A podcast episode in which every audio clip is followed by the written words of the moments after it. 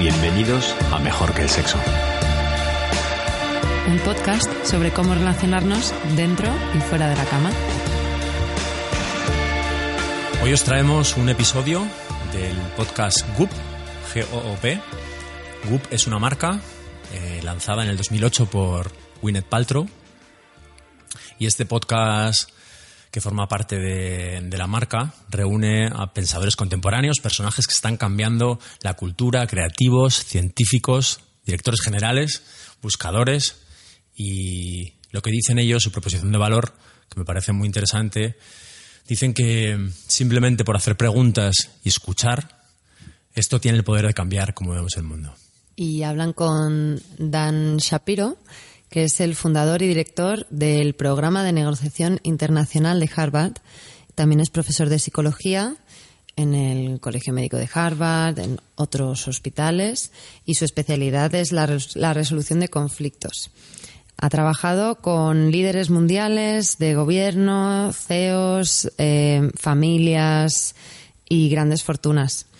Es el autor de Negociando lo no negociable y bueno, la pregunta que, que nos hacemos a través de él es cómo resolver los problemas más complicados, tanto personales como profesionales, como políticos. A mí me parece que, que tiene, bueno, que es, él empieza el podcast diciendo que, que todos negociamos en cada momento, cuando decidimos a qué restaurante queremos ir, cuánto tiempo queremos dejar jugar a nuestro hijo, en cada momento estamos negociando y que podemos hacerlo de una manera mucho más estratégica, a la vez haciéndolo de una manera honesta. Sí, ¿no? Dice que desde que nacemos empezamos a llorar. Siempre que tenemos un interés tenemos que negociarlo porque choca con los intereses de los demás.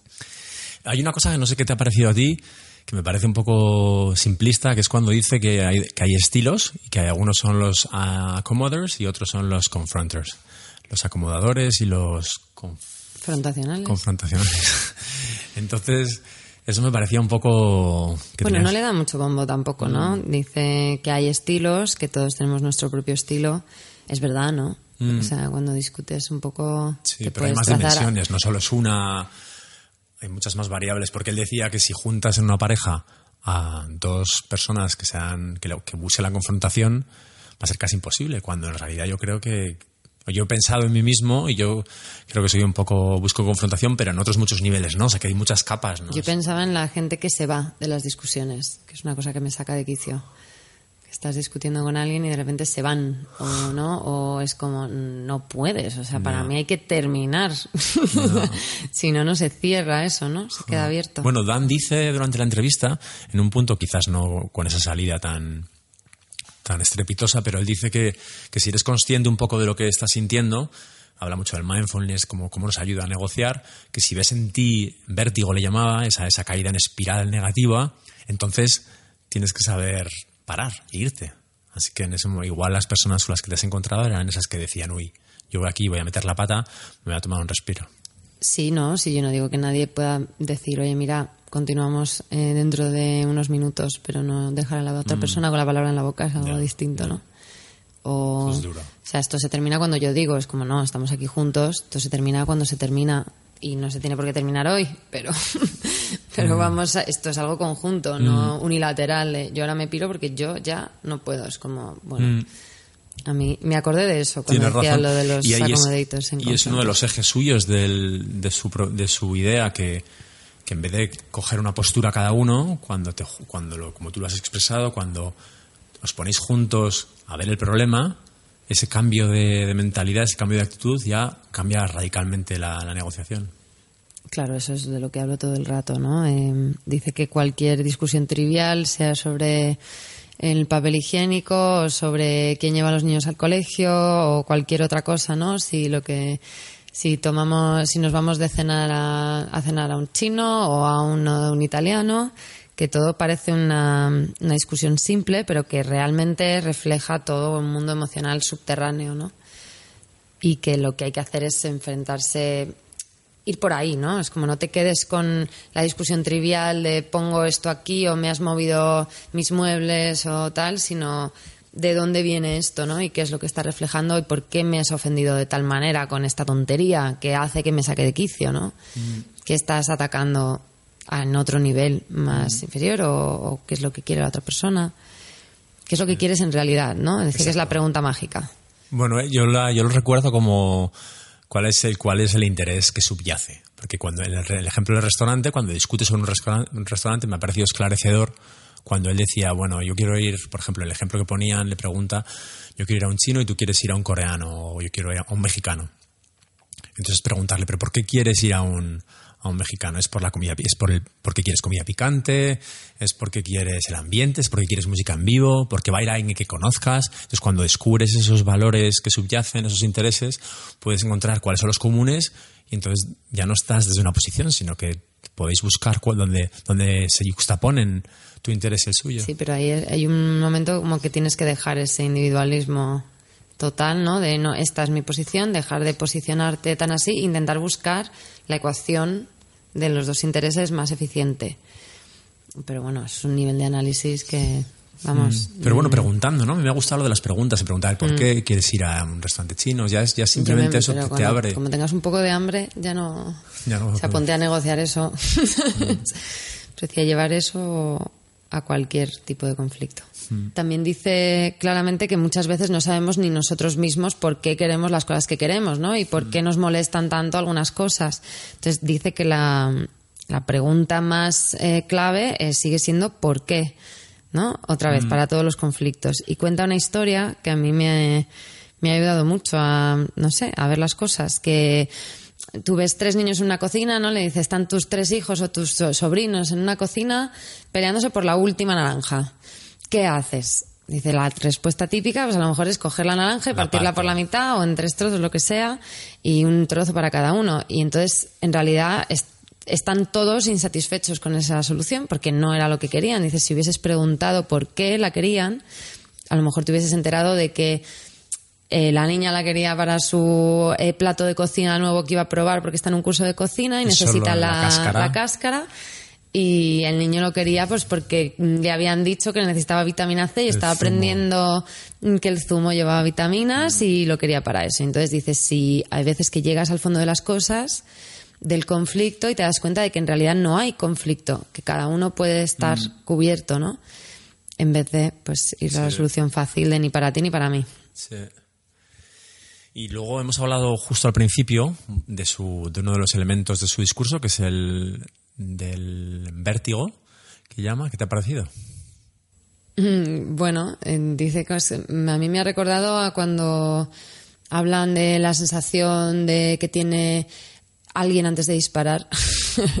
¿Por qué? Pues porque van corriendo y hay un subidón de adrenalina y en realidad pues tienes la tunnel vision esta, visión de túnel y en realidad ya estás en un estado alterado de mm. conciencia, ¿no? Y esa, que lo llame vértigo, he pensado que iba por ahí, ¿no? De alguna manera mm. estás tan cabreado que ya no... Tienes, es físico, ¿no? Va a ser productivo, claro. sí. sí, a mí me ha gustado también esa parte. Luego dice hay otra cosa en la que habla de Freud, de la repetición, compulsiva, y, y cómo a veces es horrible cómo te oyes decir cosas que sabes que están mal, que no las quieres decir, pero las has dicho y según sale de tu boca dices, no, porque habré dicho esto. Y cómo, cómo romper ese patrón es, parte del patrón es eso, darte cuenta, tienes que mirarte mucho, conocerte, preguntarte por qué estás reaccionando así y, cambiarlo, que es lo difícil, porque al principio sale muy poco natural, dice él. Sí, es verdad, hablan de eso, de que al fin y al cabo la, mm, tenemos ese concepto de identidad eh, y sentimos que ese concepto de identidad es atacado cuando tenemos que cambiar cosas mm. de nuestra manera de resolver conflictos, ¿no? Es como, bueno, es que yo siempre mm, reacciono así y es como soy y ya está, y no lo voy a cambiar nunca. Y bueno, dice que, es, que sí, claro que es un trabajo pero que una vez lo haces un par de veces bien, ya se convierte en lo natural. Mm, lo puedes romper, sí. Mm. es, es, da un poco de esperanza a todos los que tenemos fallos. Luego habla, a mí lo que me ha parecido súper potente es lo de que todos queremos ser valorados. Él habla de apreciación. No sé si será la, traducción correcta, ser valorados o, apreciados, ¿no? Mm. Y como, como para que haya una, se desbloquee una negociación, tienes que de verdad ponerte en su situación, pero ponerte en su piel de verdad y hacerle llegar a otra persona de que, que valora su punto de vista. Que lo valoras, lo comprendes y una vez que le haces llegar ese, esa valoración, se desbloquea la, la negociación y hace posible que, que encontréis un punto común. Sí, y ella le pregunta, ¿no? Con toda su experiencia en conflictos internacionales eh, imposibles de resolver, y él dice que, bueno, una parte vuelve a lo de la naranja y dice que es lo mismo, pero de mayores, ¿no? Que, se, que muchas veces se pelean países por, por la tierra o por una posición estratégica o por algo y es una cuestión de orgullo. Pues si vas debajo te das cuenta de que es lo de la naranja, de que cada uno tiene sus propias razones, se pueden satisfacer. Y otra cosa es que dice que aunque no confíen el uno en el otro, sí que pueden construir un sistema creíble para ambos, para ambas partes sobre el que pueden trabajar. Que no hace falta que tú confíes plenamente en la otra persona, puedes confiar en el proceso de, bueno, los dos vamos a decir la verdad y que decía que para resolución de conflictos personales era un poco así. Incluso cuando no confías en esa persona, si tú pones las reglas encima de la mesa, de, mira, los dos queremos llegar a un acuerdo porque nos viene bien a los dos estar en este problema. Pero. mm, Sí, hay un ejemplo que cuenta él de una asociación de, mm, de una pro aborto y otra contra aborto y cómo se desbloquea la negociación en el momento en el que las dos partes se dan cuenta de que tienen objetivos comunes, que nadie, ninguna de las dos partes quiere, por ejemplo, embarazos de adolescentes, que nadie quiere violencia, entonces al, al, al concentrarte, concentrarse en esos valores sagrados para ambos. para ambos es cuando de repente pueden, cons- pueden construir algo. Sí, dice mm, lo mismo en los divorcios, ¿no? Eh, dice que es una situación muy difícil porque estas son como las situaciones extremas, ¿no? Ella le pregunta, ¿y qué haces si tienes que, que resolver un conflicto con una persona que tiene una creencia extrema como un neonazi, ¿no? Ella le pregunta, que es como el caso extremo, alguien que no puedes llegar a entender, porque tú dices, te aprecio desde la comprensión. Y le dice que sí, que puedes ser capaz de entender el otro punto de vista, aunque no sea el tuyo. O sea, que es un poco que no es ceder en tu punto de vista lo que tienes que hacer, sino intentar entenderlo aunque te cueste y decir, mira, no te entiendo, pero quiero entenderte. O sea, Esas- explícamelo. Esa pregunta es muy bonita. Dice, sí.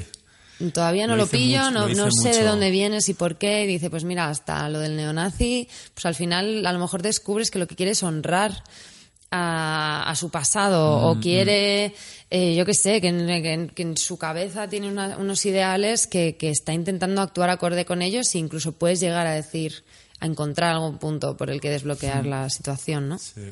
Como lo de los antiabortos. Sí. Esa pregunta es muy potente la que has dicho. Él dice, creo que le dice como, ayúdame a comprender, ayúdame a comprender cuál es tu punto de vista, qué es lo que hay detrás. Cuando a alguien le preguntas así, desbloqueas mucho, ¿no? Porque la otra persona quieres, quieres de verdad comprenderla, te, estás preguntando, no estás, no estás eh, generando argumentos que estén en contra de la otra persona. Claro, dice que es salir del modo adversarios y pasar al modo colaborativo, ¿no? De decir, vamos a ver, aquí hay un problema, el problema lo tenemos los dos porque estamos aquí pillados. ¿Cómo resolvemos este problema en equipo? Mm. En vez de eh, yo contra ti, ¿no? Y tú contra mí, que al final Sí. Tú no eres el enemigo, decía. La otra persona no es el enemigo. La Mm. Sí. otra parte de la discusión no es el enemigo. De hecho, hay una parte en la que le uno de los ejercicios que hace es que tú te cambies de sillón y contestes como si fueras la otra persona. Es muy típico, sí. Te hace preguntas, eh, te hace preguntas y te, te dice, sobre todo, lo- tiene como varias variables. Una es, ¿te has sentido conectado? ¿Te has sentido valorado? ¿Te has sentido...? Y entonces respondes como la otra parte entonces- y así te, te hace... Al, al hacer el ejercicio de contestar como la otra persona, entiendes mucho más a la otra persona. Es como una manera de, de forzar la empatía, ¿no? Mm, Cuando sí, no te sí. sale. Total. Sí, yo creo que es súper importante para temas de, sobre todo eso, cuando hay algo importante en riesgo, ¿no? Que son, por ejemplo, tus hijos, que es como, al final, ¿qué es lo que quieren ambas partes mm, de un divorcio, ¿no? ¿Cuál es tu propósito? Eso también te lo, lo dice, ¿no? El- cuando estás es en verdad. vértigo, Sí.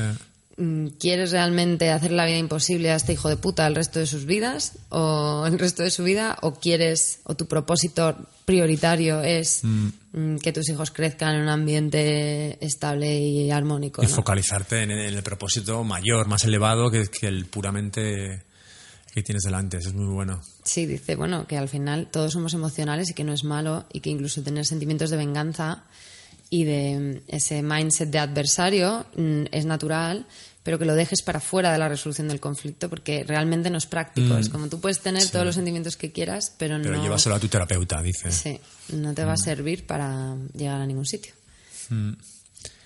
A mí el- hay uno de los consejos que me ha apuntado que da, que me ha encantado, que es cuando estás absolutamente bloqueado, es pedir consejo a la otra persona. Decirle, estoy bloqueado, ¿tienes alguna idea de cómo podemos solucionar esto?